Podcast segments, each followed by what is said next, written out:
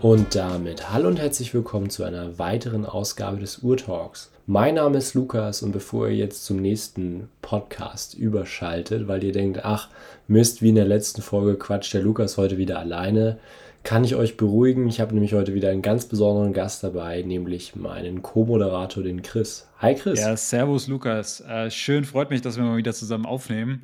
Äh, es ist ja ein bisschen, äh, ein bisschen, bisschen her, dass wir die letzte Folge zusammen gemacht haben. Ich weiß, ich krieg's gerade im Kopf gar nicht mehr zusammen. Aber wir waren ja auch alle so die letzten äh, Wochen und Monate relativ viel beschäftigt und äh, da haben ja unsere Terminkalender auch nicht so oder häufig nicht so gut gematcht. Umso mehr freut es mich, dass wir es jetzt heute schaffen und dass wir jetzt heute hier an einem sonnigen Freitagnachmittag kurz vor Wochenende nochmal so eine Urtalk-Folge zusammen aufnehmen. Und ich freue mich ganz besonders auf die heutigen Themen, äh, weil ich glaube, es gibt ein bisschen was zu erzählen. Ja, absolut. Ich habe es ja in der letzten Folge schon angedeutet, dass ja, die Terminpläne bei uns allen und auch bei mir besonders äh, recht voll waren. Das heißt, kleiner Umzug stand an, hatte ich ja gesagt. Äh, wir waren bei The Watches and Wonders, wir beide, und dann war ich noch eine Woche im Urlaub, was man halt so macht. Und dementsprechend war das immer recht schwierig, da gemeinsame Aufnahmetermine zu finden. Ich muss einen kleinen Einspruch einlegen. Ich habe nämlich keinen sonnigen Freitagnachmittag. Bei uns ist das ziemlich bewölkt und ja, nicht so schön wie die letzten Tage. Dafür waren wir da aber wirklich mit sehr gutem Wetter ja, belohnt oder ja, ausgezeichnet. Keine Ahnung, was da jetzt das richtige Wort ist, aber ja, wir haben eine, eine schöne Watch Talk-Folge vor uns, denke ich. Ich kann schon mal eine kleine Ankündigung machen. Wir werden den längsten Audio-Wrist-Check aller Zeiten haben. Das verspreche ich euch schon mal. Und ähm, du hast auch ein bisschen was zu erzählen. Ich habe letztens. Geht auch um. Genau, ich, ich habe letztens ganz kurz, ganz kurz zum Thema Audio Risk Check, äh, weil wir machen uns ja auch mal so ein bisschen Gedanken. Und wir hatten ähm, mit Raff schon mal so letztens einen sehr, sehr langen Audio Risk Check gehabt. Und äh, im Nachgang haben wir dann intern so ein bisschen gesprochen, ja, ist es überhaupt gut, dass wir es so lange machen, Audio Risk Check, wir müssen es kürzer halten und sowas. Und ich habe äh, letztens von einem unserer Hörer das Feedback bekommen, dass er sagte, eigentlich findet er den Audio Risk Check oftmals sogar am, äh, mit am interessantesten. Und äh, insofern ähm, äh, glaube ich, können wir da auch, wenn es was zu erzählen gibt, gerne auch ausführlich absolut, quatschen. Absolut. Und, äh, das ist ja, das ist ja sowieso, es ist ja Urtalk, also es geht ja wirklich darum, wir quatschen über Uhren und wir haben nicht immer nur, nur ein festes Thema, was wir behandeln, sondern es ist ja viel auch einfach so dieser Austausch. Und ich freue mich tatsächlich auch immer auf diese Gespräche, sowohl mit dir als auch mit Raff, ähm, weil es ist ja wirklich so ein bisschen ähm, auch so eine kleine Therapiestunde manchmal. Man kann sich mal ein bisschen was von der Seele quatschen. Also insofern, ähm, ja, freue mich auf, auf den langen Audio-Wrist-Check. Ja, sehr schön gesagt. Wir können das ja für die Leute, die nicht so gerne einen langen Audio-Wrist-Check haben wollen, einfach ummünzen und sagen einfach, das ist eine Fortführung einer vorherigen Folge, in der es um die Birth Year Watches ging. Da hatte ich ja schon angekündigt, dass ich auf der Suche nach einer bin. Was es jetzt geworden ist und weshalb ich so ein bisschen an der Aufgabe vorbei ja, vorbei, vorbeigelaufen bin oder ja, in die falsche Richtung gelaufen bin, das erfahrt ihr in dieser Episode. Und ich würde sagen, wir fangen mal mit deinem Audio-Wrist-Check an. Erzähl uns mal, was du am Handgelenk trägst. Ich glaube, das geht heute schneller als bei mir. Ja, es geht heute schneller. Ähm, ich habe mir aber tatsächlich, also ich, ich habe heute, ähm, ich bin heute im Homeoffice und ähm, ich mache heute so, so einen äh, grünen, grünen Tag für mich. Ich habe heute Morgen meine, meine Starbucks getragen, aber habe jetzt heute Nachmittag eine andere Uhr angelegt. Auch, auch ehrlich gesagt ein bisschen für dich und für die Aufnahme mit dir. Ähm, und zwar habe ich gerade meine IWC Pilots Watch Chrono äh, in 41 mm mit dem grünen Zifferblatt am Handgelenk. Ähm, ihr Uhrtalk-Hörer, ihr kennt diese Uhr natürlich schon. Ähm, wir haben schon das Öfteren über diese Uhr geredet. Und äh, du hattest ja auch das Öfteren mal gesagt, dass du grundsätzlich äh, New, oder dass du grundsätzlich gerne äh, diese Uhr auch hättest, jetzt nicht mit dem grünen Blatt, sondern mit dem blauen Blatt. Und dass du das auch so ein bisschen New Watch Alert irgendwie vielleicht mal sein könnte in Zukunft. Und ich dachte mir, passend zu der heutigen Folge ziehe ich die dann auch mal an, weil ich ja natürlich schon weiß, was neu in deine Sammlung gekommen ist, aber da kommen wir gleich ähm, drauf zu sprechen. Ähm, ja, auf jeden Fall die, die Uhr, ich trage sie gerne. Ich hatte sie auch bei der Watches and Wonders dabei. War so das erste äh, größere Event, was ich so mit dieser Uhr jetzt irgendwie auch in Verbindung bringe. Und dadurch ist diese Uhr für mich auch noch ein bisschen emotionaler aufgeladen. Ich bin ja immer so ein Typ, ich mag das, wenn, wenn man Uhren mit Erlebnissen verbindet. Und ja, die Uhr macht mir nach wie vor noch viel Freude. Aber ich glaube, ich brauche gar nicht zu viel über sie zu erzählen, weil ihr kennt ja, sie. Ja, die haben wir wirklich zuhauf im Podcast hier thematisiert, weil sie bei mir ja auch sehr, sehr lange auf der Wunschliste stand. Weshalb es aber doch etwas anderes geworden ist, ähm, möchte ich euch jetzt einmal so ein bisschen erzählen. Ich, ich muss da jetzt mal, sage ich mal, kein großes Geheimnis draus machen. Jeder, der bei uns in der Urtalk Community Gruppe auf Telegram ist oder mir auf Instagram folgt, weiß schon so ein bisschen, was es geworden ist. Und zwar ist es eine IWC Fliegeruhr geworden und zwar die Fliegeruhr oder um es präzise zu sagen, der Fliegerchronograph, the one and only. Das sagt nicht nur ich, das sagt auch die Gravur auf dem Häuseboden. Und jeder, der so ein bisschen in diesem Fliegeruhren-Thema bei IWC drin ist, weiß, dass es um die 3706 von IWC geht. Und ja, wo fange ich denn da am besten an? Weshalb ist es die geworden? Lukas, sag mir, sag mir erstmal eins. Sag, sag mir erstmal eins. Wenn du sagst, es ist die eine Fliegeruhr, ist nicht die eine Fliegeruhr die 3705? Mal ganz kritisch gefragt jetzt. Ja, gut, das kommt ja immer drauf an. Ich glaube, die tragen beide die, die Gravur, ne? 3705 und 3706. Ja, stimmt schon, stimmt schon. Aber die 3705 ist ja die, die jetzt zuletzt auch so diesen massiven Hype bekommen hat, ne? Die hat ja so einen massiven Hype jetzt zuletzt gehabt, die 3705. Da wurde ja auch diese Re-Edition neu aufgelegt. Genau, ich, ich steige da einfach mal ein, weil die beiden in meinen Augen sehr, sehr eng zueinander stehen und ähm, ja quasi so ein bisschen miteinander hergehen. Also IWC ist ja seit Jahren oder seit Jahrzehnten schon dafür bekannt, Fliegeruhren zu machen oder vor allem auch Uhren für den militärischen Gebrauch. Das fing ja dann so ein bisschen mit der Mark 11 an 1946, die dann eben an die Royal Air Force geliefert wurde, die so die erste Pilotenbeobachtungsuhr von IWC war. Und während des Zweiten Weltkrieges hat IWC ja auch schon mehrere Parteien mit Beobachtungsuhren, diesen ganz großen 55 mm oder 60 mm hatten sie meines Wissens nach beliefert und ja, da hat IWC einfach eine sehr, sehr tiefe Historie mit ähm, der Produktion von Piloten und Fliegeruhren. Und bis in die 90er Jahre hat IWC da immer nur Dreizeigeruhren gefertigt. Und 1994 wurde das erste Mal dann da ein mechanischer Pilotenchronograph vorgestellt, beziehungsweise um es präzise zu sagen, drei mechanische Fliegerchronographen. Das war einmal die 37011, die 37005 und eben die 3706, wie ich sie habe.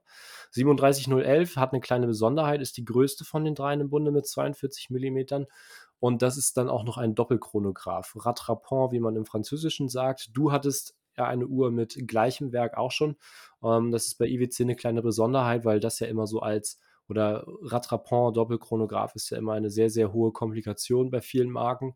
Gerade man kennt es von Patek und so weiter, wo das eben dann mit astronomischen Preisen einhergeht. Und IWC hat es da dann eben erstmals geschafft, das Ganze auf einen 7750 damals aufzubauen und so das Ganze dann vor allem robust, aber eben halt auch erschwinglich oder preisgünstiger herzustellen, dass das Ganze eben nicht in diese hohe Uhrmacherkunst, schmuckige Dresswatch-Schiene geht, sondern wirklich Toolwatch, man kann es praktisch nutzen.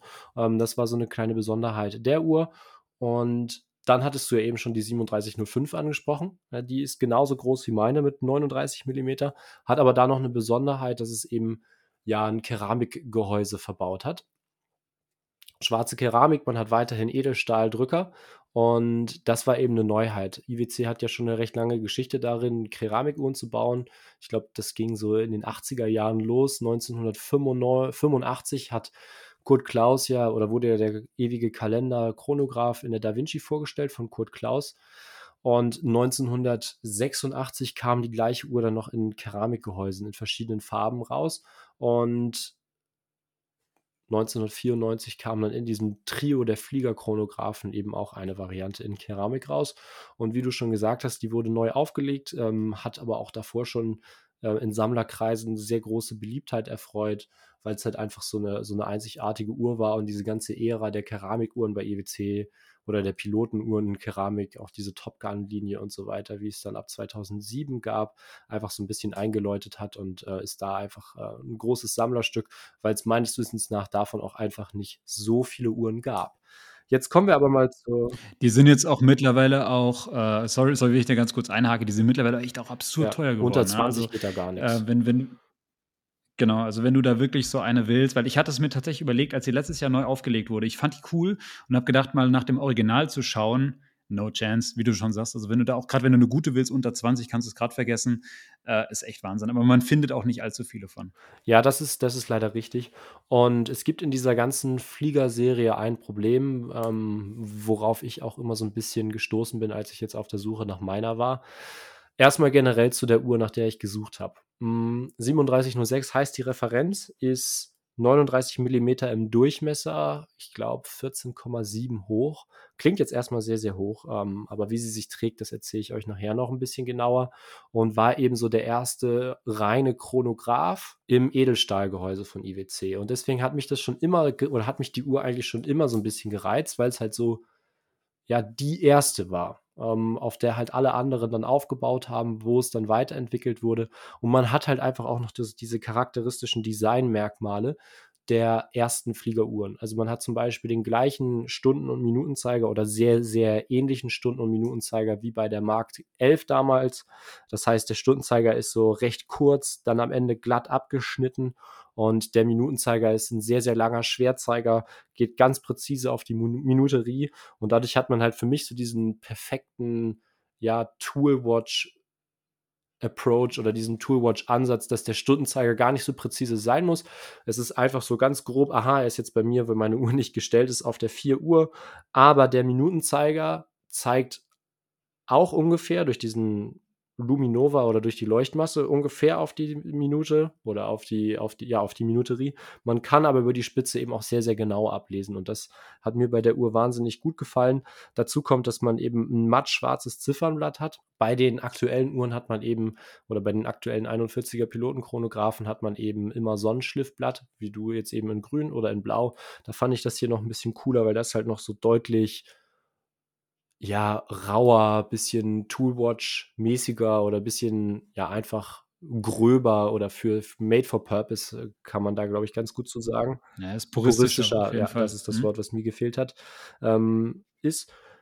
Und ja, man hat zusätzlich noch äh, Tag-Datum. Das Ganze ist eben angetrieben von dem IWC Kaliber 7922 da nicht verwirren lassen von der eigenen Bezeichnung. Bezeichnung steckt äh, ein 7750 von ETA hinter, ist im Prinzip aber eine kleine Besonderheit, weil es war eben nicht so, dass IWC die Werke gekauft hat, eingebaut hat und fertig, sondern die Werke wurden in Einzelteilen gekauft. In dem Fall ist es sogar eine sehr hohe Ausbaustufe, wo das ganze Werk oder alle Teile vergoldet sind.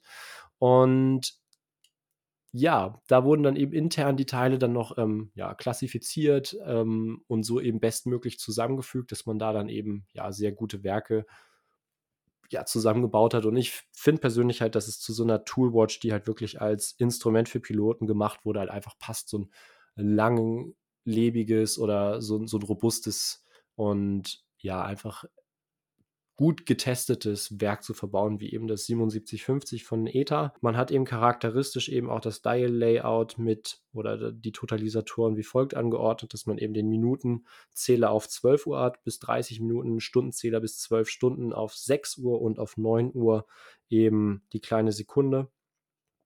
Und ja, was habe ich noch vergessen? Genau, was noch eine kleine Besonderheit ist, was heute teilweise auch noch bei Top Gun-Uhren verbaut wird, zum Beispiel jetzt bei den neuen, die bei Watches and Wonders vorgestellt wurden, ist ein zweites inneres Gehäuse oder so ein zweiter innerer Gehäuseboden aus ähm, Weicheisen, äh, wodurch das Ganze dann eben auch noch gegen Magnetfelder abgeschirmt wird. Und glaube, das ist es soweit zu den technischen Daten. Lukas, ich muss sagen, erstmal herzlichen Glückwunsch an dieser Stelle. Ähm, es freut mich sehr, dass du endlich diesen New Watch Alert hast. Ähm, der lang ersehnte New Watch Alert, können wir vielleicht auch mal so sagen. Also du hast es ja schon äh, sehr oder lange angekündigt, dass du da irgendwie liebäugelst mit einem Chronographen und hast uns ja auch hier im Urtalk immer so ein bisschen mitgenommen auf diesem Weg, äh, welche Modelle da so für dich im Fokus stehen und äh, warst ja lange Zeit auf einer, auf einer modernen IWC und jetzt hast du dich letztlich für ein Modell entschieden, ähm, wo ich am Anfang dachte, ja, okay.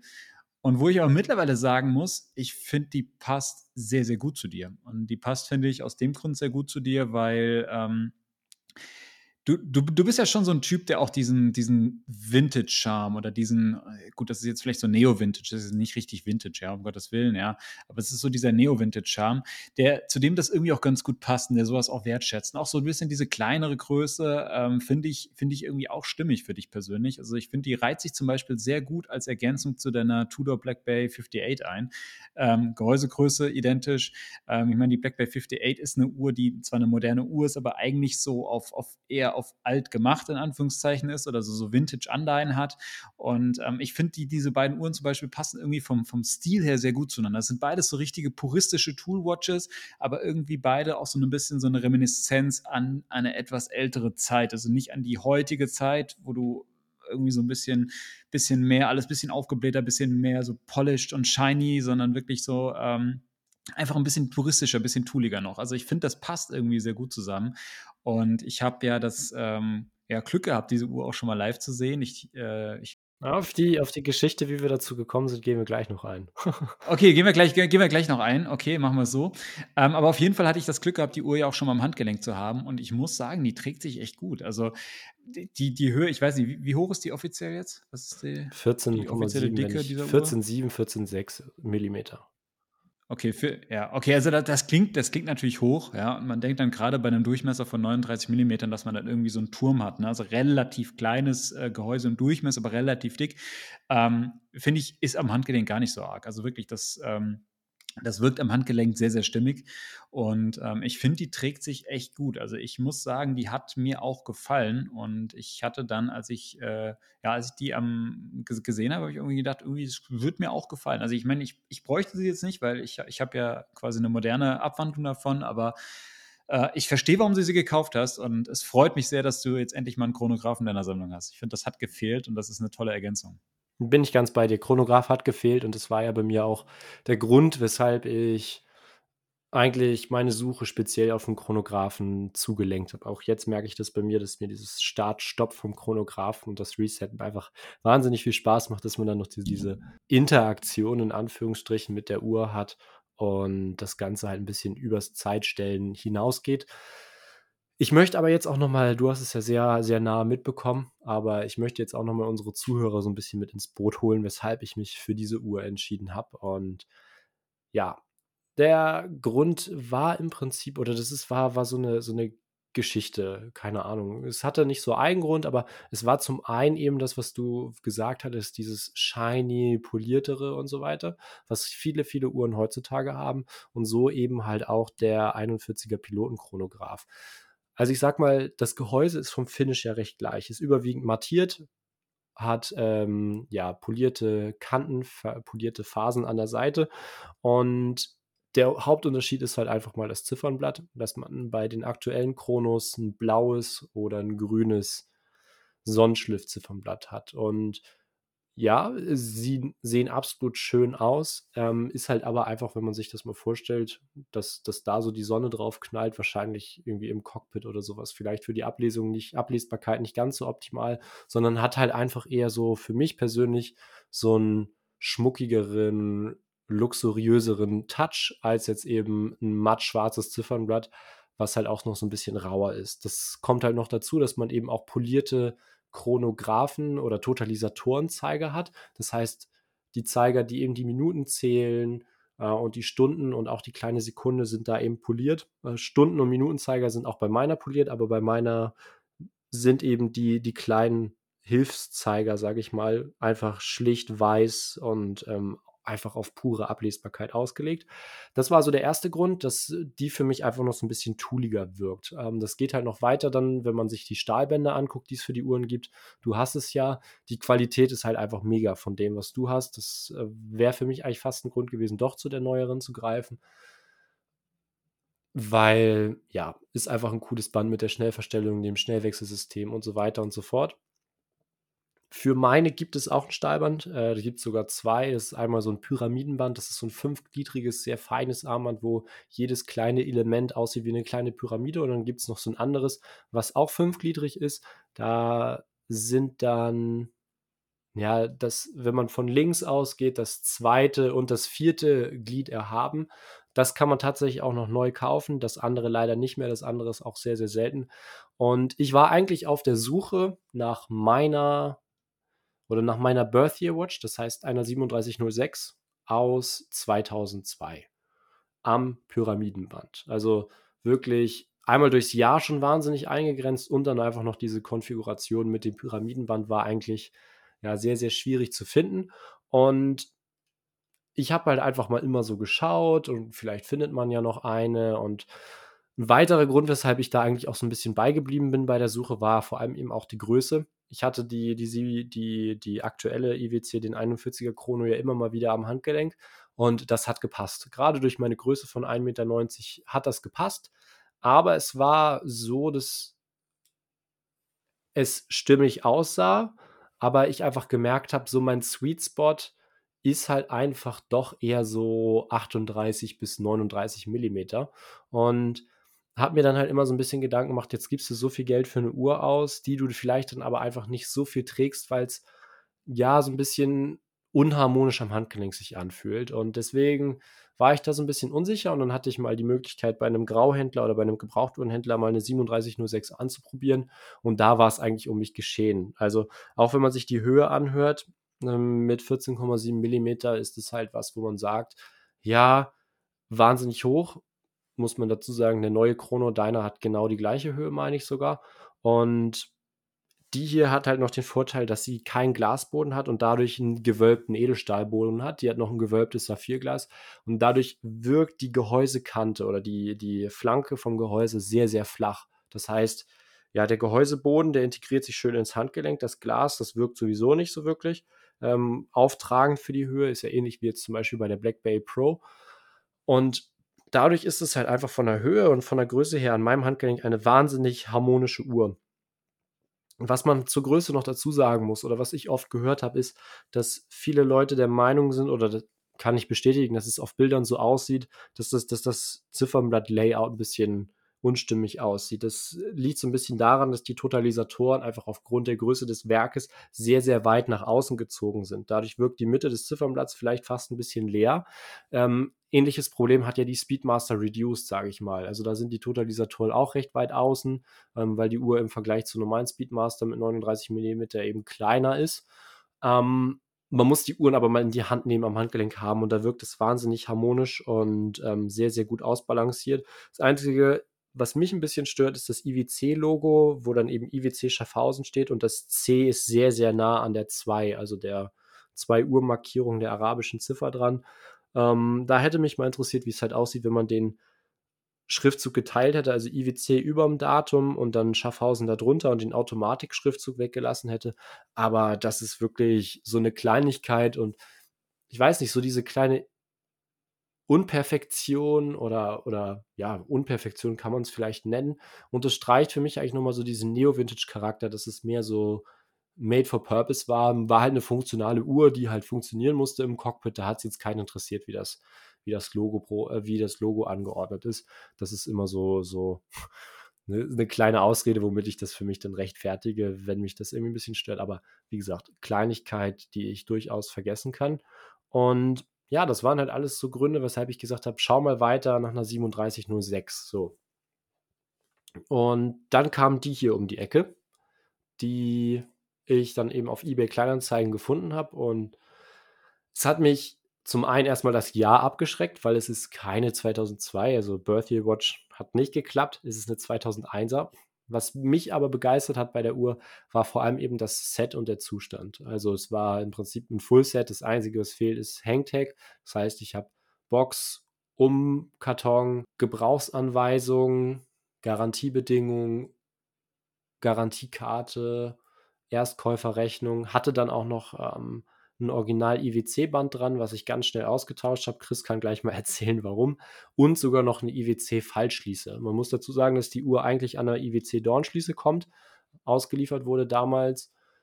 Mm, es steht aber auf der Erstkäuferrechnung drauf, dass sie an einem Krokodillederband mit Fallschließe verkauft wurde. Deswegen fand ich das Set einfach sehr, sehr authentisch passend zueinander. Und dann war der Zustand von der Uhr einfach noch nicht perfekt, aber sehr, sehr authentisch wieder. Das heißt, das hatte ich ja eben schon so ein bisschen angesprochen, dass es leider sehr, sehr schwierig ist, noch gute 3706, 3705 oder 3705 gar nicht so extrem, aber auch 3711 äh, zu finden. Das liegt so ein bisschen daran, weil ich glaube, dass es halt, oder Chris kann da gleich wahrscheinlich auch noch mal was zu sagen, glaube, dass es nicht unbedingt von Anfang an so Sammleruhren waren, sondern eher so wirklich, die wurden gerockt. So, und dementsprechend waren das halt auch einfach Uhren, die wirklich Macken und Tragespuren abgekriegt haben. Und man findet leider sehr, sehr viele Uhren, die unschön aufgearbeitet wurden. Also wo man wirklich sehr, sehr deutlich sieht, dass die Hörner rundpoliert sind, wo einfach wahnsinnig viel Material fehlt, wo komische Schliffarten auf dem Gehäuse sind. Also zum Beispiel kurz nachdem ich meine gekauft hatte, tauchte eine 3706 auf die am 30.03.2002 verkauft wurde. Sechs Tage nach meinem Geburtstag und dann auch noch beim gleichen Juwelier, wo ich meine Tudor gekauft habe. Und da war ich so kurz, kaufst noch eine zweite und verkaufst die andere schnell wieder. Aber habe ich dann letztendlich doch nicht gemacht, weil ich mir dann noch mal ein Video von der Uhr abschicken lassen bei Tageslicht. Und es war leider eine vollpolierte 3706 und wie ich es eben schon gesagt hatte, gehört die Uhr eigentlich fast voll satiniert oder voll gebürstet. Und solche Geschichten findet man leider sehr, sehr oft. Ein weiterer Kritikpunkt oder eine weitere Schwierigkeit ist immer das Ziffernblatt ich glaube, von 1994 bis 2000 wurde das Ganze eben auch noch mit Tritium belegt. belegt. Das erkennt man dann ähnlich wie bei anderen Marken einfach daran, dass dann T, Swiss, Made, T steht unten auf 6 Uhr.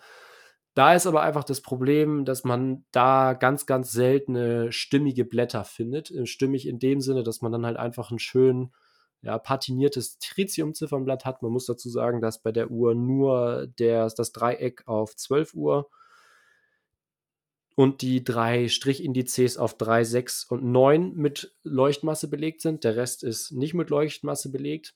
Und man findet dann eben Blätter, die schön patiniert, schön gealtert sind. Und dazu hat man dann eine Uhr mit schneeweißen Zeigern. Das heißt, ganz offensichtliche Geschichte, wurde bei einem Service mal ausgetauscht. Und das ist sowas, das, das wäre nichts für mich. Ähm, ich fand es jetzt auch ganz cool, eine Super Luminova-Variante zu finden, weil da ich weiß nicht, ob die Zeiger noch original sind, aber man sieht es zumindest nicht. Und zudem, auch wenn es Neo Vintage ist, hat sie einfach dadurch, dass sie nicht patiniert oder wenn nur ganz, ganz, ganz langsam und irgendwann, hat es noch so ein bisschen so einen zeitlosen Charakter und es bleibt so, ist so ein bisschen in der Zeit stehen geblieben. Ich weiß nicht, ob das irgendwie verständlich ist, aber deswegen fand ich Tritium oder war Super Luminova da unabhängig jetzt vom Jahr einfach für mich auch die, der Way to go. Und ja, neulich habe ich noch ein weiteres Schreckgespenst gesehen. Das war dann eine mit Tritiumblatt, habe ich Chris, glaube ich, auch ein Bild geschickt, oder? Und hatte dann Reloomed Hands, also wo die Zeiger nicht ausgetauscht wurden, wo wahrscheinlich einfach ein freier Uhrmacher, der keine Ersatzteile gekriegt hat, die Tritium-Leuchtmasse aus den Zeigern rausgekratzt hat oder entfernt hat, weil sie vielleicht einen Riss hatte oder sowas und dann mit Leuchtmasse wieder aufgefüllt hat. So, und die Leuchtmasse war nicht schneeweiß, sondern grün. Und ja, Chris, du kannst ja gleich nochmal sagen, wie, wie furchtbar das aussah. Ja, äh, ich, ich meine, ich habe ja die, deine, deine Jagd, möchte ich mal fast sagen, so ähm, ziemlich eng mit, mitverfolgen dürfen. Ähm, du hast ja dann auch mal wieder geschickt, wenn du was Neues gesehen hast. Und das war halt echt so, ähm, könnt ihr euch so vorstellen, irgendwie Lukas hat gefühlt so alle zwei Tage schickt er, schickt er wieder ein neues Angebot. Und ich denke mal, jetzt kauft doch endlich. Aber es war, ähm, am Ende war wirklich bei jeder Uhr halt irgendwie was auszusetzen. Und äh, es, äh, ich, ich hätte das jetzt selbst nicht gedacht, muss, ich muss ich ehrlich zugeben, weil man, wenn man so mal anfängt, das irgendwie die, die, die zu suchen, dann findet man schon einige. Also da hat es schon das Gefühl, dass jetzt nicht, nicht per se selten ist. Aber wenn du dann wirklich das, das stimmige Set möchtest, ja, im Idealfall sogar noch aus dem, aus dem passenden Jahr, gut, dann ist jetzt nicht ganz aus dem passenden Jahr, aber, aber zumindest äh, grundsätzlich schon mal die richtige Richtung. Und äh, dann aber noch, dass es irgendwie alles stimmig ist, gut aussieht, dass das Gehäuse nicht komplett äh, aufpoliert ist, was, was wirklich ganz furchtbar aussah bei der einen. Ähm, dann, dann wird es tatsächlich, dann wird die Auswahl tatsächlich schon, schon relativ rar, das muss man wirklich zugeben. Und es war einfach interessant, das mal etwas auch so mitzuverfolgen und, und das so, so am, am, Rande mal bei dir da mitzubekommen, bis dann endlich halt äh, die, die eine gekauft ja. wurde. Und ich hatte das Glück, sie für dich abholen genau. zu dürfen. Äh, was, was, was, was auch cool war, weil die zufällig hier in der Nähe von Düsseldorf verkauft wurde. Und Lukas schrieb mir dann irgendwie und sagte, hier hat da jetzt jemanden und äh, ich bin dann da einfach mal hin und habe dann die Uhr äh, geholt, was auch ganz, ganz nett war. Der Verkäufer war so ein bisschen schräg drauf, muss ich zugeben, aber ähm, so ist das ja manchmal. Man, man trifft da immer wieder auf, auf äh, ja, auf, auf außergewöhnliche Personen, sage ich mal, in diesem Hobby. Das, das ist einfach so. Aber am Ende hatte ich dann diese Uhr in, in der Hand und ich muss sagen, das erste Band, was aber dran war, das war wirklich ganz ganz grausam. Also das war wirklich so ein richtiges Augenkrebsband. Das war so ähm, blaues Krokoleder. Ja. Ich muss tatsächlich ja. ganz ehrlich. Und man hat auch gesehen, dass es auch, auch gut getragen wurde. Äh, wurde. Wurde auch schon gerne getragen, ja. das Band. Ne? Also auch da, das war schon nicht mehr so ja. appetitlich. Ich habe es nicht weggeschmissen, ich habe es behalten. Ähm, ist ein Original IWC-Lederband. Ähm, ja, zu der Kombination kann man zwei Meinungen haben. Ich habe es ja dann, als ich als ich sie dann mal das erste Mal in den Händen hatte und noch kein neues Band hatte, habe ich sie eine Zeit lang an dem Band getragen. fand ich jetzt am Handgelenk gewöhnungsbedürftig, aber nicht komplett schlimm. Also habe ich schon schlimmere Kombinationen gesehen. Das ging für mich, aber mittlerweile habe ich da auch gewechselt. Habe jetzt mich mit ein paar IWC-Bändern eingedeckt, habe da so drei, die ich sehr gerne an der Uhr trage. Einmal, es gibt ja diesen klassischen Fliegeruhren-Lederband-Look. Das heißt, es sind die, die eben am Anstoß und dann ein Stück gerade verlaufen und dann an einer Stelle auf ja, 18 Millimeter in dem Fall. Also die hatten 20er Anstoß und ein 18er Schließenanstoß äh, runtertapern oder sich verjüngen. Und das ist ja so dieser klassische Fliegeruhren-Leder-Look. Und bei den Big Pilots hat das Ganze dann ja noch so Nieten ähm, vor den Bandanstößen. Und das habe ich halt einmal in schwarz Alligator, das habe ich einmal in schwarz Kalbsleder und dann habe ich noch ein bombiertes, also ein gewölbtes, äh, unterfüttertes ähm, Alligator-Lederband in braun, äh, in so mattbraun, also nicht so ein glossy braun. Und ähm, ja, das sind so meine drei Bänder, die ich aktuell für die Uhr habe und bin da wirklich sehr, sehr glücklich mit. Ich hatte ja, wie gesagt, erzählt, dass ich eine Fallschließe zu der Uhr gekriegt habe, wie es auch eben auf der Erstkäuferrechnung stand. Ich habe mir jetzt aber nochmal eine Dornschließe dazu gekauft, die auch zu der Zeit passt und ähm, ist für mich einfach das stimmigere Set, weil, ja, ich sag mal, Fallschließen sind cool, hat mir auch Spaß gemacht, das zu tragen mal für eine Zeit. Ich war ja vorher immer sehr, sehr kritisch, was Fallschließen anging. Es ist halt aber so, dass ich gesagt habe, es ist auch ein bisschen overengineert. Also ich sag mal, so eine Fallschließe braucht man ja nicht. So eine Dornschließe tut es ja auch. Und gerade für so eine funktionale Fliegeruhr passt für mich da die Dornschließe einfach auch besser. Dazu kommt, dass man ja, was viele vielleicht gar nicht wissen, bei Fallschließen auch immer spezielle Bänder braucht. Also das heißt, da ist dann das Ende, an dem die Schließe befestigt wird, also das Ende quasi mit diesen zwei Lederschlaufen, wo dann das Ende des Bandes durchgeführt wird, muss deutlich kürzer sein als bei einem normalen Armband, damit die Schließe quasi am linken Hand oder wenn man auf, auf den Unterarm von unten guckt, wenn man dann da da muss die Schließe ganz links sitzen, damit der Bügel quasi über die, übers, übers Handgelenk rüber geht. Und wenn man ein zu langes Band nimmt, fängt die Schließe auf der Mitte an, wie bei einer Dornschließe zum Beispiel. Und dann geht dieser Flügel, der halt aufklappt, bis ans Ende des an, der, der an, ja, blöd zu erklären, aber bis ans Ende rechts vom Handgelenk und macht dann da so eine Wölbung, zumindest wenn man ein kleines Handgelenk hat, so wie ich. Und das sah doof aus, beschädigt das Lederband, deswegen bin ich da auf die Dornschließe geswitcht, damit man halt die Lederbänder halt auch untereinander austauschen kann, weil das ist bei mir jetzt so ein Vorteil. Meine Nomos, meine Tudor und mein IWC haben alle einen 20er Anschluss, alle einen 18 Anstoß, alle einen 18er Schließenanstoß und da kann man dann halt einfach wahnsinnig gut untereinander die Bänder tauschen, rumspielen, gerade zwischen Tudor und IWC. Nomos ist ja immer noch mal so ein bisschen spezieller äh, was den Look angeht, weil es halt einfach so eine etwas elegantere Uhr ist. Aber deswegen ja, bin ich da bei der Dornschließe geblieben und das ist für mich jetzt so der Way wo, to go. Wo wir bei den, wo wir bei dem Thema Bänder sind, sag mir nochmal eine Sache. Äh, Alligatorlederband. Ähm, du bist an sich, würde ich sagen, nicht der Typ Alligatorlederband. Nein, absolut nicht, absolut. Ähm, und ich hätte auch bis dato immer gedacht, dass das nicht so dein, dein, dein Fall ist. Jetzt, jetzt hast du gerade eben gesagt, du hast jetzt ja. aber zwei. Ja, das ist tatsächlich so gekommen, dass ich einfach ja, sie mal in der Hand hatte und ich habe vorher immer gedacht, voll das Opa-Ding und na, wofür muss ich irgendwie so eine Echse an meinem Handgelenk tragen? Aber als ich das dann in Kombination mit dem Pilotenchrono gesehen habe, fand ich das richtig stimmig. Man muss dazu sagen, die Uhr wurde damals an einem Kroko-Lederband ausgeliefert. IWC macht keine Krokodil-Lederbänder mehr, sondern nur noch Alligator. Und da war das für mich halt einfach so der, ja, einfach das passende oder das möglichst passendste zu der Uhr. Und finde es seitdem sehr, sehr cool, trägt sich sehr, sehr angenehm und ist einfach so mein Fall. Ja, also ich, ich finde tatsächlich, also du, du hast ja da mal Bilder auch gezeigt, ähm, ich finde, ich find, man kann das gut machen. Äh, ich bin jetzt auch nicht so der riesige Fan von, von Alligatorleder, ich brauche es nicht unbedingt, aber ich finde, ähm, es ist, es ist tatsächlich oftmals so, wenn du es wirklich in echt mal siehst oder echt am Handgelenk hast, ist es oftmals cooler, als man es auf Bildern dann so ja. denkt oder sich vor allem, so, als es auf Bildern aussieht. Vor allem, wenn man es dann halt mal trägt, mhm. weil man kennt es ja nur, Alligatorbänder sehr, sehr steif, wenn man sie im Laden mal anprobiert, nicht bequem, aber wenn man es halt mal eingetragen hat, ist es halt wirklich cool. Ist mal was anderes von der Textur Absolut. her und von daher äh, war das jetzt so der Way to go. Du hattest noch zwei Besonderheiten oder du hattest noch so ein bisschen angedeutet, dass es bei der Uhr ja noch mehr Besonderheiten gab, auf die ich geachtet habe, die die Auswahl natürlich noch schwieriger gemacht haben.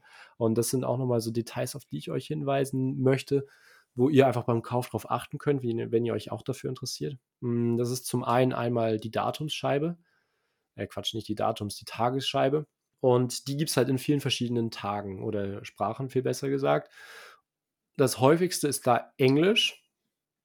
Und alles andere ist ja exotischer, sage ich mal. Es gibt Deutsch, Spanisch, Italienisch, alles Mögliche. Und man muss vielleicht, man muss dazu wissen, dass IWC, so habe ich es in Erfahrung gebracht, bei einem Service, weil ich mir Gedanken darüber gemacht hatte, weil ich entweder Deutsch oder Englisch haben wollte, bei einem Service nur noch gegen eine englische Tagesscheibe austauschen kann. Also wenn ihr jetzt zum Beispiel eine mit Spanischem kauft, aber gerne eine deutsche, äh eine englische haben wollt, kann man das beim Service tauschen. Wäre für mich jetzt nichts, weil nicht authentischer Auslieferungszustand. Aber meine hat jetzt zum Beispiel einen deutschen, was für mich auch sehr, sehr passend war zu diesem der Fliegerchronograph dieser Gravur auf dem Gehäuseboden und ist halt einfach nochmal etwas, was so nicht wieder ersetzt werden kann, ähm, weil es halt eben nur noch englische Wochentagsscheiben zum Tauch, Tausch gibt. Eine weitere Besonderheit bei, bei meiner Uhr ist oder auch etwas, worauf man achten kann, ist die Krone. Wenn die Krone einen kleinen Fisch drauf hat, ähm, ist das ein Zeichen dafür, dass es noch die ist oder eine ist, mit der sie ausgeliefert ist, wurde oder die zumindest dann zeitig ausgetauscht wurde. Damit hat IWC Ende der 90er, Anfang 2000er, ist die Fish Crown auf Englisch, gezeigt oder, oder Uhren gekennzeichnet, die wasserdicht waren. In dem Fall ist jetzt, glaube ich, bis 6 Bar wasserdicht. Und ja, wenn die Uhr, wenn die Krone ausgetauscht wurde bei einem Service, sind es heute immer noch die, sind heute jetzt die Kronen, die du zum Beispiel auch bei deinem hast, äh, wo dann eben in der Mitte das IWC-Logo drauf ist und drumherum steht dann noch Probus Scafusia, also bewährtes aus Schaffhausen ja, da war es mir wichtig, eine Originale zu haben und so habe ich jetzt für mich ein sehr, sehr stimmiges Set. Äh, leider keine Birth Year Watch, ähm, aber in dem Fall war mir wirklich das Set, der Zustand, der bei mir halt wirklich, du hattest sie in der Hand, nicht perfekt ist. Das heißt, sie hat Tragespuren, aber einfach, ja, ich würde sagen, untouched oder also unaufgearbeitet oder wenn nur sehr, sehr behutsam und professionell aufgearbeitet. Das heißt, äh, man sieht wirklich nicht keine, keine Spuren davon. Und das, das war mir halt einfach wichtig, dass, dass die Gehäuseform da äh, perfekt ist. Und da stören mich dann auch ein paar Kratzer nicht und nehmen das gerne mal in Kauf. Ja, zumal man denen auch sagen muss, äh, du trägst die Uhr ja sowieso und dadurch werden auch da wieder Macken und Kratzer und sowas mit der Zeit sich auch ansammeln. Und so eine Uhr trägt sich ja dann oftmals auch ein bisschen entspannter, wenn sie schon nicht mehr ganz neuwertig ist. Also Ja, zumindest geht es mir mal so. Das Also stimmt. ich mir, Ja, ich sag mal also gerade, wenn, wenn, wenn die wirklich so das Gefühl, wenn du das Gefühl hast, ja, das Gehäuse ist komplett makellos, dann, dann, dann tut es halt auch echt mal nochmal weh oder mehr weh, wenn dann wirklich mal was reinkommt. Und so ist es vielleicht ein bisschen entspannter ja, einfach. ja. Ich konnte dann natürlich nicht aufhören oder mich nicht zufrieden geben mit einem reinen Fullset. Ich habe noch so, der eine oder andere wird es wissen, dass ich so, so Uhrenaufsteller und so weiter und so einen Quatsch sammle, der eigentlich nur ein Händler rausgegeben wird. Und habe es dann halt noch ein bisschen auf die Spitze getrieben. Das heißt, ich habe mir auf eBay Kleinanzeigen dann noch passende Kataloge zu der Uhr gesucht. Da habe ich jetzt einen aus 1994, wo die Uhr drin ist, aus dem Release-Jahr und noch einen aus 2001, 2002, das ist so ein Kombi-Katalog aus der Zeit eben, aus der meine Uhr stammt. Und meine wurde am 1. Dezember 19, 2001 verkauft, also da passt der Katalog genau in die Zeit. Und ich hatte noch das Glück, dass ich zum einen so Uhrenaufsteller von IWC kaufen konnte, also so Ständer mit einer Spange, wo man die Uhr draufklemmt. Und noch eine weitere Besonderheit, diese so kleine Präsentationsschilder. Also jeder kennt es ja, dass dann irgendwie so kleine Schilder dabei stehen. Bei manchen Marken ist es for Exhibition only, zwar nur unverkäufliches Ausstellungsstück. Und äh, bei anderen Marken ist es dann eben ein Typenschild, wo dann eben draufsteht, keine Ahnung. In meinem Fall ist es dann eben Fliegeruhr oder bei anderen IWC-Uhren Portugieser, Portofino oder wie auch alle immer sie heißen. Und da habe ich ein sehr, sehr großes Set mit vielen, vielen Schildern gekauft, die ich eigentlich gar nicht brauche, aber haben ist besser als brauchen. Und da habe ich auch noch ganz witzig, kann ich mal eben vorlesen, so ein Typenschild, einmal, wo Fliegeruhr draufsteht und dann noch ein zweites in, in schwarz mit weißer Schrift. Da steht dann Fliegeruhr Chrono Automatik, mechanisches Chronographenwerk, zusätzliches Weicheisen Innengehäuse zur Magnetfeldabschirmung, beidseitig entspiegeltes Saphirglas, bei Druckabfall gesichert oder bei Druckfall oder bei Druckabfall sicherer Glassitz und verschraubte Krone wasserdicht bis 60 Meter. Und das sind halt einfach so so Kleinigkeiten, die mein Sammlerherz wahnsinnig hochschlagen lassen. Wenn man dann noch so ein paar andere Werbegeschenke oder sowas daneben stellt, ist das einfach wahnsinnig cool. Macht mir wahnsinnig Spaß, sowas zu sammeln und, ähm, ergibt für mich dann einfach ein sehr, sehr stimmiges Set und macht mir einfach Freude. Eine Frage noch, weißt du noch, was die Uhr damals, äh, auf der Erstkaufrechnung was da steht, wie viel die Ja, auf der? Erstkaufrechnung, die ist sogar noch in D-Mark, war gerade so in dieser Wechselzeit wie D-Mark Euro. Das waren 5.215 D-Mark und ich greife einmal kurz zu meinem Katalog. Ich habe da nämlich eine Preisliste drin. Das wäre dann meine nächste Frage gewesen. Auch das hätte mich interessiert. So, schlagen wir sie mal auf. Können ja mal was denkst du, was Listenpreis war? Ist es jetzt schon Euro oder In bist der du bei, Preisliste steht äh, beides drin. Ähm, Lederband und Edelstahlband und der Europreis und der D-Mark-Preis. Schätz mal in D-Mark, dann passt es zu der, zu der Währung, in der die Uhr verkauft wurde. Hm, ja gut, du hast mir jetzt ja grad was hast du gesagt? 5.200 oder so, hast du 5215 waren es, glaube ich, auf der Erstkaufrechnung. Ja, müsste ja dann eigentlich auch so was um den Dreh Ne. sein, oder? Also, oder warum sollte es Ja, abweichen? Rabatt. Also der der Listen Ja, okay, okay, okay, okay, ich verstehe, ich verstehe, ich also verstehe. der Rabatt, okay. Listenpreis der Ja, Listenpreis ähm im Oktober 2001 für Fliegerchronograph Automatikreferenz 3706 am Lederband waren Mhm. 6.258 Mark und 66 Pfennig oder umgerechnet 3.200 €. Ach krass. Na, Ja. guck mal. Aber gut, aber hat da gab's gut Rabatt auf Gab's die Uhr 1.000 damals. Mark Rabatt und noch 'ne Fallschließe obendrauf. Na, Ja, immerhin. krass, ne? Ja. Ja, und das, äh ich bin schlecht, bin seitdem habe die Uhr seitdem am Handgelenk. Ich hatte muss dazu sagen, ich habe jetzt auch noch nicht meine Tudor seitdem wieder getragen. Das liegt so 'n bisschen daran, dass ich die Uhr oder meine Tudor ist momentan an 'nem anderen Ort. Äh, die hatte ich die letzten Monate nicht. Und, ähm, ja, weil ich viel verreist bin und sie da einfach dann, ja, sicher verstaut habe. Und deswegen trage ich seitdem eigentlich meine IWC. Ich bin mal gespannt, wie sie sich im Vergleich so trägt, wenn ich dann mein Trio zusammen habe mit Nomos, Tudor und IWC, welche da am meisten Wrist-Time bekommt. Ich glaube, dass es tatsächlich 'n knappes Rennen zwischen der Tudor und der IWC werden wird oder die sich abwechseln. Aber ja, wahnsinnig happy damit. Perfekter Fliegerchronograph für mein Handgelenk und definitiv was, was ich euch auch mal ans Hand legen würde äh, ans Herz legen würde, euch näher anzuschauen, weil das ist halt wirklich so einfach, ja, für mich so 'n Inbegriff eines Klassikers, wenn's halt so um Fliegerchronographen geht, wird nicht mehr gebaut. Es ist jetzt noch nicht so dieses ganz große Sammlerding. Ich denke, das liegt so 'n bisschen daran, dass es doch recht viele gibt in und die halt einfach lange gebaut wurde. Also, wenn ich mich recht entsinne, war das von 1994 bis 2004 oder 2006. Bin ich mir jetzt nicht ganz sicher, aber sind halt einfach 10 oder 12 Jahre, die die Uhr gebaut wurde, immer in anderen Ausführungen. Das heißt, mal mit Tritiumblatt, mit Superluminova und so weiter und so fort, aber im Endeffekt bleibt's halt die gleiche Uhr. Und deswegen wäre es für mich jetzt wahrscheinlich nicht der der super duper nächste Investment-Tipp, wo ihr jetzt morgen, äh, 200, 300% Rendite, äh, erwarten könnt, aber sagen wir mal so, man kann da immer man kann die noch für sehr, sehr gute Preise kaufen und da dann einfach 'ne Uhr haben, die so nicht mehr gebaut wird und einfach kompromisslosen Spaß am Handgelenk bietet. So lässt sich das, denke ich, ganz gut abschließen, oder was sagst du? Absolut. Also, sehr, sehr schöne Uhr. Ähm, muss muss man wirklich sagen, herzlichen Glückwunsch. Freut mich sehr, dass du die dass du die jetzt hast, dass du deine Sammlung dadurch erweitert hast. Freut mich insbesondere auch, dass es dann endlich mal einen New Watch Alert wieder bei dir gab. Äh, du bist ja immer da recht recht zurückhaltend, auch grade im Vergleich zu zu Raf, aber auch zu mir.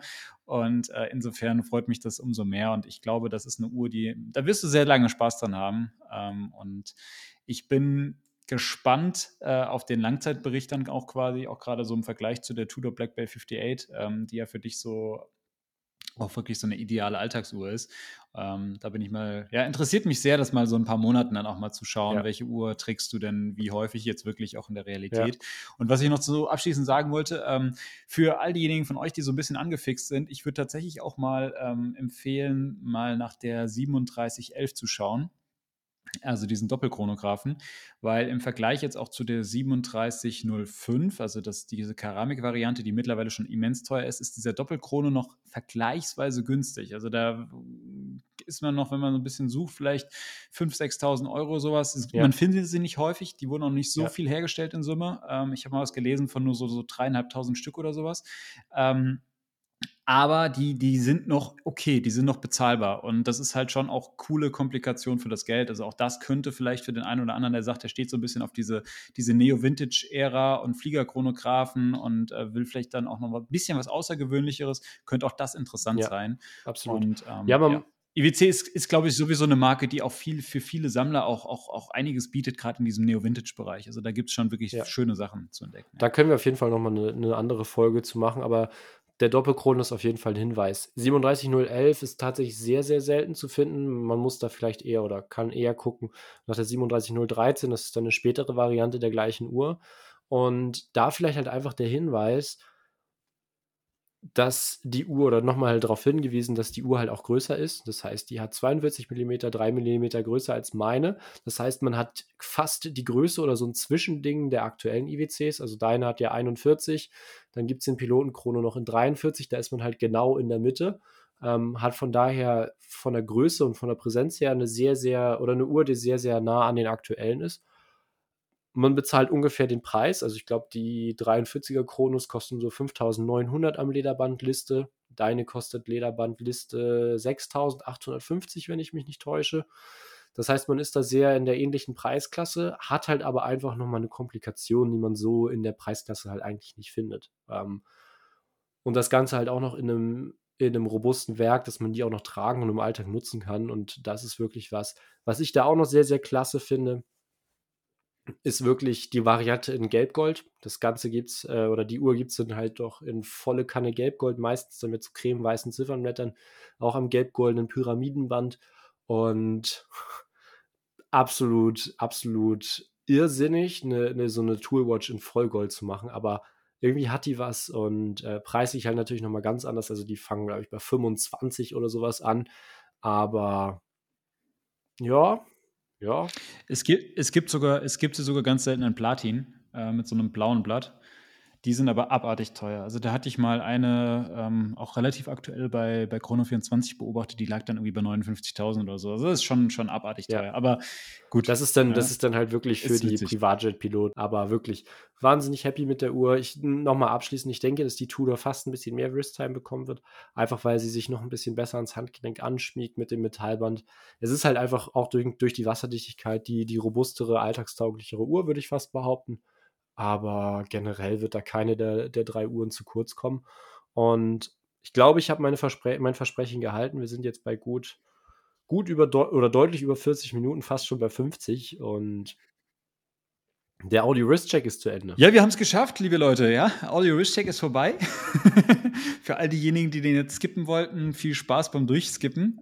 Aber ihr habt's jetzt auf jeden Fall geschafft. Äh, nein, aber war einfach mal auch mal interessant, jetzt auch von dir, ähm, mal deine Reise zu der neuen Uhr jetzt, äh, mitzuverfolgen. Und ja, ich ich wollte heute eigentlich also, wir wir machen heute einfach wir haben kein kein kein richtiges Thema. Wir haben aber so 'n bisschen einfach mal so 'n bisschen Watch Talk mitgebracht und ich würde einfach auch noch mal von mir erzählen, weil ich jetzt die letzten Tage 'n bisschen unterwegs war und 'n bisschen was erleben durfte. Und, ähm, habe da einfach auch mal auch auch mal Bock, äh, noch 'n bisschen was hier im Uhr-Talk drüber zu teilen, äh, weil der ein oder andere von euch hat's auch auch mitbekommen auf Instagram. Ähm, und zwar war's tatsächlich so gewesen, dass ich, äh, eine Einladung von, äh, Heuer bekommen hat, ähm, nach Stuttgart zu kommen. Und für diejenigen unter euch, die sich jetzt fragen: „Warum Stuttgart? Was hat TAG mit Stuttgart zu tun?“ Ähm, tatsächlich ist es so, dass seit letztem Jahr TAG äh, offizieller Partner von Porsche ist. Also, die beiden Marken arbeiten zusammen. Und, ähm, ich finde tatsächlich auch, dass das irgendwie relativ gut passt, wenn man bedenkt, dass bei beiden Marken so das das erfolgreichste Produkt Carrera irgendwie heißt, äh, ist das was, was irgendwie, finde ich persönlich ganz, ganz, ganz, ganz witzig, äh, finde oder was was irgendwie auch ganz gut matcht. Und, ähm, Porsche TAG Heuer hat eingeladen, nach Stuttgart zu kommen und ich hatte die Möglichkeit gehabt, jetzt, äh, 2 Tage dort zu sein und durfte mir zum einen das Porsche-Museum anschauen, äh, was für mich echt mal sehr, sehr interessant war. Ich muss dazu sagen, ich bin jetzt auch gar nicht so dieser Hardcore-Auto-Nerd. Also, ich ich ich fahre gerne Autos und keine Ahnung, ich habe auch auch auch Spaß, auch mal 'n neues Auto auszuprobieren und so weiter, aber ich bin da jetzt nicht so tief drin. Und, äh, ich muss auch sagen, auch grade so diese ganzen Geschichten mit Rennsport, Motorsport, das ist Ja, äh, da, da, bin ich, da geht jetzt bei mir das Herz in der Regel jetzt nicht so krass auf. Also ich bin da jetzt nicht so einer, der sowas irgendwie sehr aktiv verfolgt oder da. Und trotzdem so ist deine Grey Watch eine Daytona mit Daytona-Logo auf der Rückseite. So, ja, natürlich, ja, das stimmt, das stimmt. Ähm, das das wäre das wär cool, aber das wäre cool einfach, weil es was, äh, weil es die, diese, diese Siegeruhr dann wäre ähm, und weil das was ist, was man so nicht kaufen kann. Deshalb finde ich das spannend. Aber an sich muss ich sagen, mir, mir geben so, so, so ja, so Motorsportveranstaltungen nur bedingt was oder beziehungsweise mir, mir gibt das jetzt nicht so viel. Ähm, Nichtsdestotrotz war es cool, mal die Markengeschichte von Porsche auch eintauschen zu können und äh, da im Museum sich diverse Modelle anschauen zu können. Wir hatten da so eine, äh, so eine Führung durch und wurden zu sehr, sehr vielen Autos, äh, wurden, wurden tolle ähm, Geschichten erzählt. Und das ist natürlich Autos und Uhren, das liegt halt sehr, sehr nah zusammen. Und beides sind ähm, schöne Objekte, die irgendwie zu begeistern wissen. Und gerade diese Marken, wie jetzt auch Porsche oder auch, auch Marken jetzt wie, wie IWC, wo wir drüber geredet haben heute, oder auch Takoya und ganz, ganz viele andere Marken, die haben natürlich durch ihre lange Historie ähm, unglaublich viel zu berichten. Und das ist immer spannend, in diese Markengeschichten mal einzutauchen. Und ich glaube, da kann jeder für sich auch irgendwas entdecken, was ihn begeistert. Und ähm, so ist es dann natürlich halt auch, wenn man jetzt dann hier so hört über diverse besondere Autos und, und legendäre Modelle, die irgendwelche großen Rennen gewonnen haben oder wo man irgendwelche neue Rekorde aufgestellt hat. Sowas ist halt immer faszinierend. Und da, da, da wird man halt, ähm, da wird der erwachsene Mann dann doch wieder zum kleinen Jungen irgendwie, der, der einfach Spaß an so Spielzeug hat. Und äh, das, das war echt mal schön, da so einzutauchen. Danach ging es, ähm, oder vielleicht noch ganz kurz, was ganz witzig war. Ich weiß nicht, ob das tatsächlich auch ein Hörer von uns ist. Ähm, für diejenigen von euch, die das auf Instagram auch so ein bisschen mitverfolgt hatten, ich hatte so ein, so ein bisschen, hatte da ein Bild gepostet äh, und, und so reingeschrieben, some fast cars. Äh, also war so ein Bild, wo du dann die, die Motorsport-Highlights von Porsche auf einem, auf einem Bild gesehen hast, so alle möglichen Autos hintereinander. Und für mich waren das halt einfach nette Autos, aber ich kann damit jetzt ehrlich gesagt historisch nicht viel anfangen, weil ich dazu gar keine Referenz habe, welche Rennen haben die jetzt gewonnen und was ist daran das Besondere. Ähm, es ist mir ehrlich gesagt, was nicht, nicht, nicht auch nicht egal, aber es ist, es ist interessant, das zu hören, aber es, es ist jetzt, da, da, schlägt jetzt mein, mein Herz halt persönlich nicht so. Und da habe ich, hab ich echt von, von ein, zwei Hörern oder zumindest von ein, zwei Followern äh, direkt Nachrichten bekommen, um Gottes Willen, du bist ja aber auch gar nicht tief in diesem Autogame drin und haben sich da so ein bisschen auf den Schlips getreten gefühlt fast schon, weil sie sagten, das ist so der, der, der High, der, der, der Himmel in der Automobilwelt. Ähm, ja, sorry, sorry dafür. ähm, mein, mein Herz schickt dann doch immer noch ein bisschen mehr für Uhren, aber es war, äh, aber es war trotzdem mal schön, auch das, das alles zu sehen und äh, da einfach mal so Einblicke zu bekommen. Und es ging dann aber auch direkt auch sportlich weiter. Ähm, ich war dann danach noch eingeladen zum äh, Porsche Grand Prix. Das ist so ein Tennisturnier, ein Damentennisturnier in Stuttgart. Ähm, also auch da Porsche steckt im Namen äh, von, von Porsche äh, irgendwie gesponsert. Und die Siegerin kriegt tatsächlich auch einen äh, Porsche als, als, äh, als Prämie sozusagen geschenkt. Und äh, Takoya war da halt auch als Sponsor mit an Bord. Und das war mal sehr interessant. Ich muss auch dazu sagen, auch Tennis bis dato wenig Berührungspunkte gehabt. Ähm, habe das jetzt noch nie selbst gespielt und habe mich auch nicht groß bisher mit Tennis beschäftigt.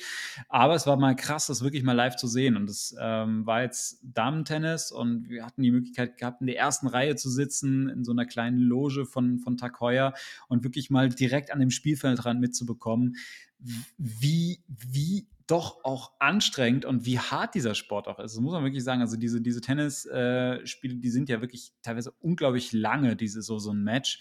Äh, geht ja teilweise über mehrere Stunden und du merkst einfach, wie das dann irgendwie auch an diesen Kräften dieser, dieser Spieler auch zehrt. Also was echt wahnsinnig oder, oder was sehr, sehr interessant war, wirklich mal so zu, be, zu beobachten.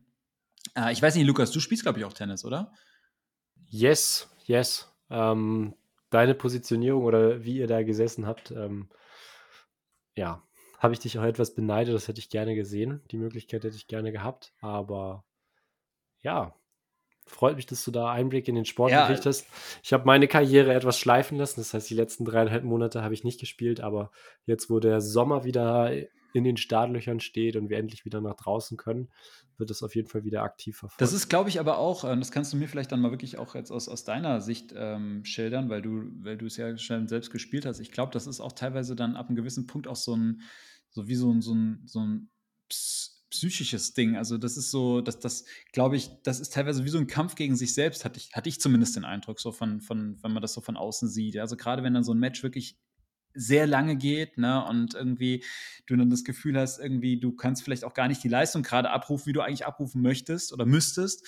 Ähm, ich hatte das, das teilweise das Gefühl, die, spielen fast an manchen Stellen mehr gegen sich selbst als gegen den, den, den, dein, deine, deinen Gegner quasi. Das fand ich unglaublich interessant zu beobachten. Und es ist ja auch wirklich beim Tennis ganz anders als jetzt bei diesen ganzen Mannschaftssportarten, wo du dann wirklich noch von außen halt oder wo du dich auf andere dann irgendwie auch noch verlassen kannst oder das. Ähm, es ist ja wirklich, du bist komplett auf dich allein gestellt. Und es ist ja auch nicht so, dass die dann irgendwie mit ihren Trainern reden oder sonst was, sondern die müssen halt ihr, ihr Ding da runterspielen.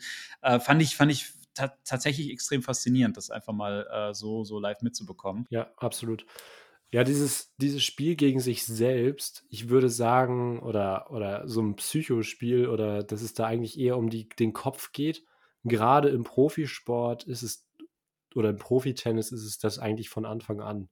Weil die spielen alle seit zig Jahren Tennis. Die, an der Technik scheitert es eigentlich nicht. Also die, die, die, mhm. die kennen alle, die können alle, alle Grundschläge, wissen, wie sie und so weiter und so fort äh, aus dem FF. Das ist wie im Profifußball. Die können ja alle Fußball spielen, aber es kommen halt einfach so viele Faktoren zusammen. Wie ist die Tagesform? Wie fühlst du dich?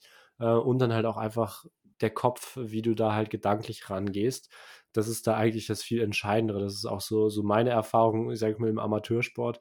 Also ich habe nie ambitioniert wirklich gespielt, in dem Sinne, dass ich auf viele Turniere und sowas gegangen bin, aber ich sage mal, Punktspiel oder sowas spielt man ja schon mal im Verein mit. Und bei mir ist halt zum Beispiel auch immer so das Ding, dass meine Spielweise sehr, sehr stark vom Gegner abhängt, dass ich mich da niveautechnisch viel zu stark anpasse.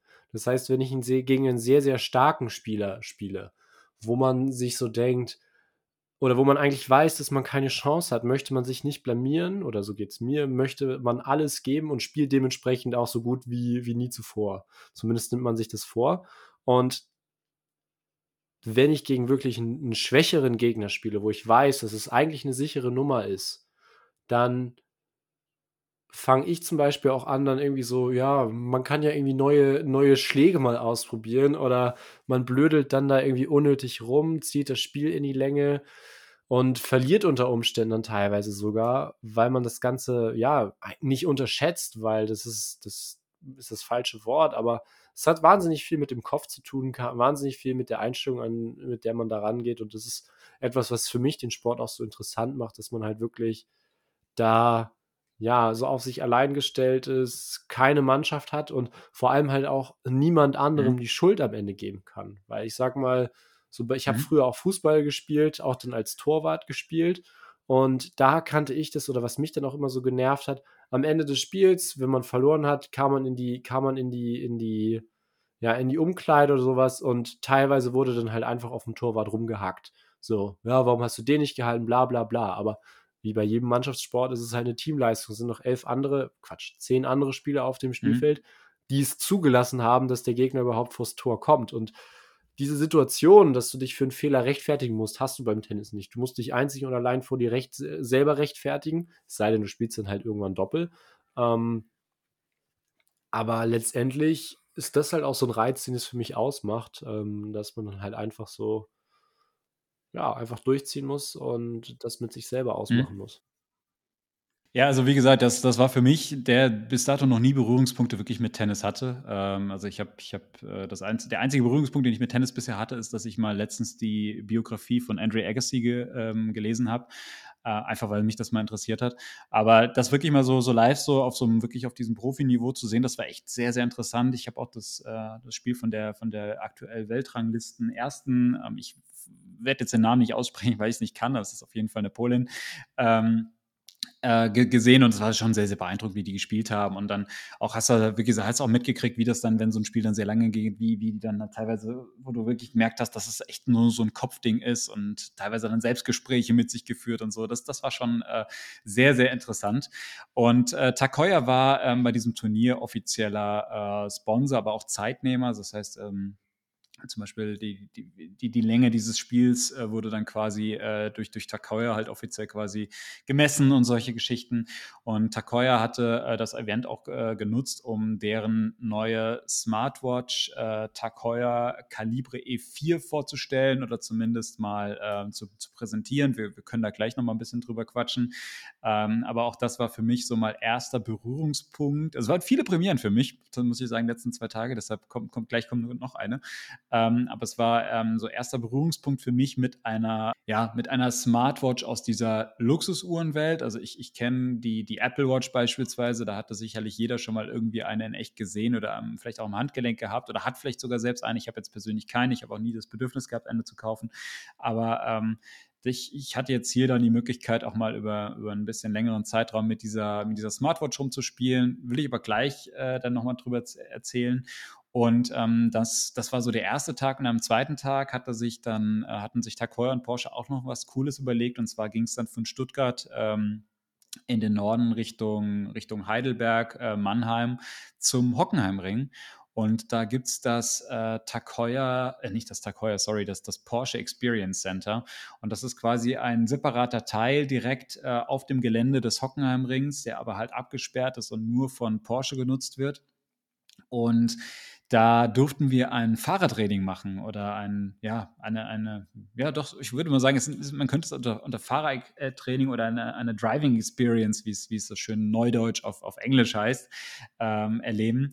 Und das war wirklich wahnsinnig. Also ich hatte da, bin damit relativ wenig, äh, ich habe mich darauf gefreut, aber ich bin damit relativ wenig Erwartungen irgendwie hingegangen. Ich habe gesagt, okay, cool, man hat da die Möglichkeit, irgendwie mal einen Porsche zu fahren und das vielleicht irgendwie auf einer Rennstrecke, okay. Habe da aber relativ wenig Erwartungshaltung dran gehabt.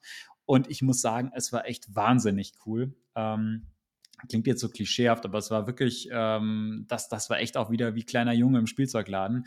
Ähm, wir waren eine Gruppe von circa acht Personen, wir wurden zweigeteilt und ähm, jeder hat halt einen eigenen Wagen bekommen. Ähm, es war im, im, ersten Durchgang waren das ähm, Porsche 911 Carrera GTS und dann später gab es noch einen zweiten äh, Durchgang mit äh, Taycan, also mit dem äh, Elektromodell von, von ähm, Porsche.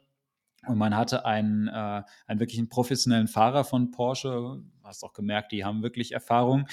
Und die sind dann quasi vorweggefahren und man hat ist dann so einer kleinen Gruppe von drei, vier Personen hinterher. Und äh, per Funk haben die dann halt immer gesagt, wie man diese Strecke zu fahren hat. haben dann Ideallinie gezeigt. Also es gab auch im Vorfeld erstmal so eine Einführung in so Fahrdynamik und Physik. Ähm, Einfach, dass man auch versteht, okay, wie verhält sich ein Auto wann und warum verhält es sich so. Äh, das war tatsächlich auch sehr interessant. Also auch, glaube ich, auch gerade so für den normalen Straßenverkehr einfach auch mal gut zu wissen, warum man in gewissen Situationen zum Beispiel auch die Kontrolle über ein Auto verlieren kann, wenn man so und so reagiert. Das war einfach mal sehr interessant, das aus, aus, aus erster Hand zu hören und dann auch zu verstehen, warum das so ist. Und dann, wie gesagt, ist man halt wirklich in diesen Autos dann hinter diesem Fahrer her und der hat schon versucht, auch die Gruppe so, oder bei uns war es eine Fahrerin, ähm, die hat schon versucht, diese, diese Gruppe auch so ein bisschen an, an deren Limits, sofern man das jetzt in, in, im Rahmen dieses kurzen Zeitraums machen konnte, zu pushen. Und man hat so gemerkt, okay, die erste Runde alle sehr, sehr vorsichtig dann gefahren und dann hat sich das echt von Runde zu Runde gesteigert und du hast dich immer sicherer gefühlt und hast dann auch wirklich gemerkt, so wie du mit dem Auto so verschmilzt und dann plötzlich auch so ein Gefühl für die Strecke bekommst und dann irgendwie so spürst, okay, ja, wo kann ich jetzt wie beschleunigen, wo muss ich abbremsen, wie muss ich diese Kurve nehmen. Es war unglaublich faszinierend, ähm, hat extrem viel Spaß gemacht.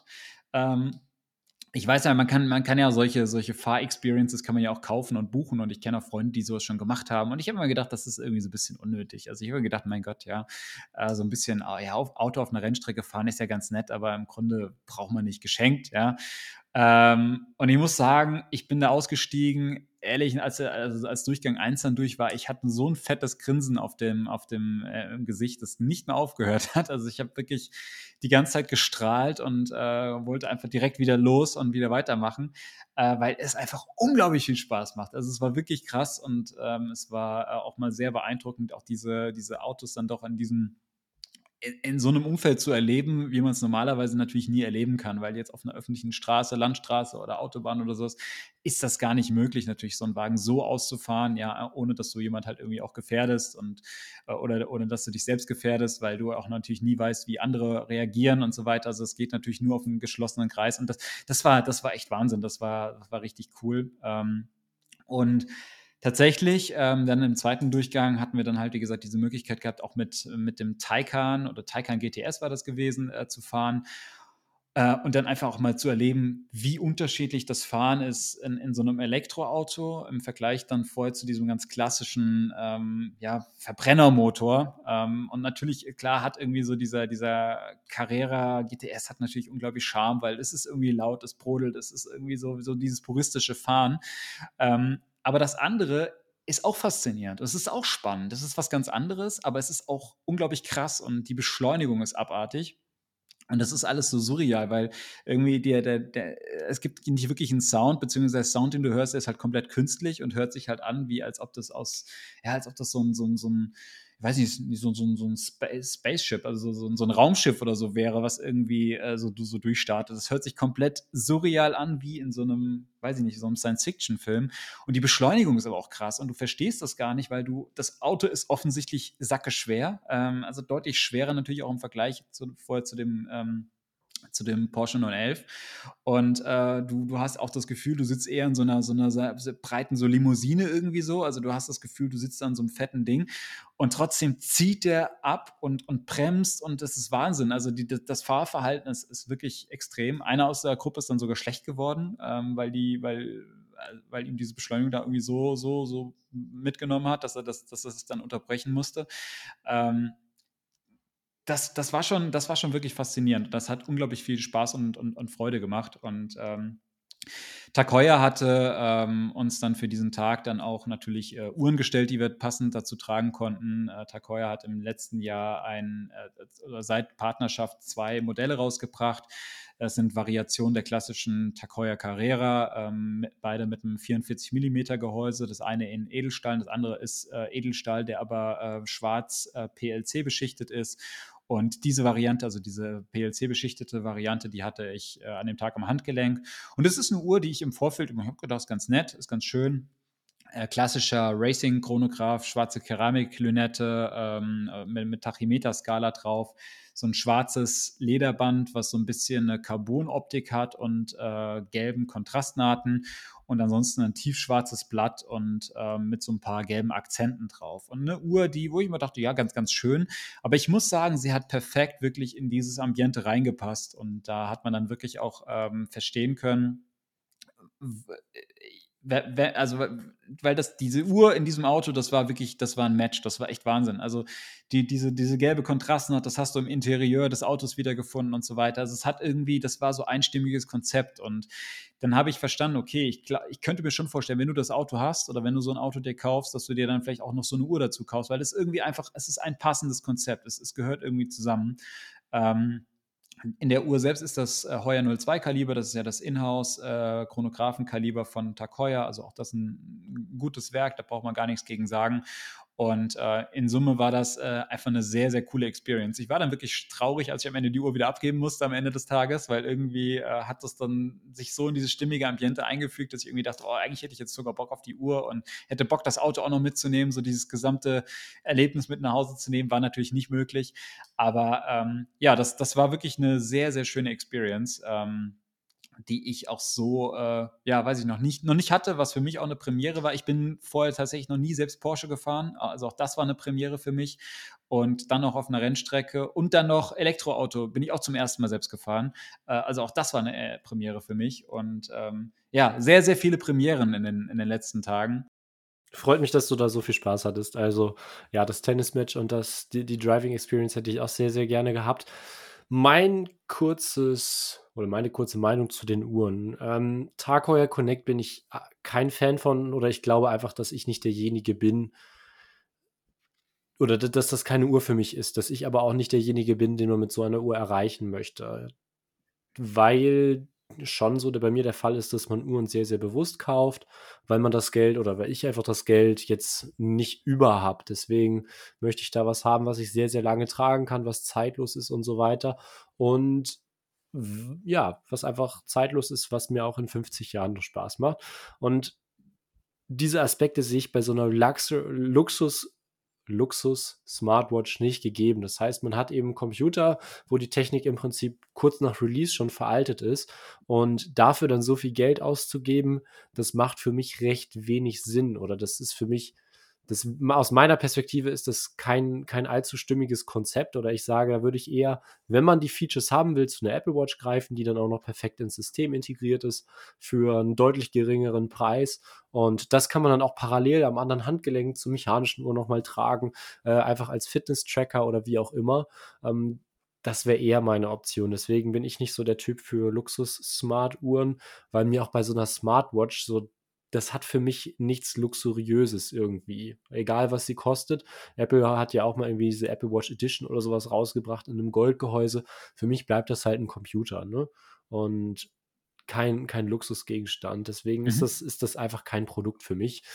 Was ich noch zu den anderen Uhren sagen muss, wieder das gleiche Thema. Ich, ich glaube dir absolut, dass das äh, in dem Ambiente zu den Uhren sehr, sehr stimmig war, aber Du hast es ja schon so ein bisschen gesagt, wenn man sich anschaut, was für Uhren ich habe, sind das alles recht klassische, wenig extrovertierte Uhren. Und da fallen die Uhren natürlich so ein bisschen raus. Und ja, mir wäre, ich wäre, ich finde die Kombination mit dem Porsche, gerade weil du ja auch einen gelben äh, Carrera GTS hattest, sehr, sehr cool. Ähm, wobei ich halt aber sagen muss, ich glaube, ich würde da persönlich dann auf so einen, so einen kleinen Gegensatz setzen und so einen ganz alten Carrera-Chronograph oder sowas zu tragen.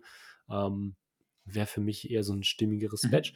Und ja, diese Kooperation macht, so wie du es beschrieben hast, Sinn. Was für mich aber so ein bisschen widersprüchlich an der ganzen Geschichte ist, ist, dass Porsche ja immer noch so quasi als Zweitmarke Porsche Design hat, wo man eben Uhren, aber eben auch Accessoires und sowas fertigt. Und da gibt es ja eben auch so Uhren, die komplett auf bestimmte Modelle abgestimmt sind, wo man eben aber auch Custom-Uhren direkt zu seinem Auto sich anfertigen lassen kann.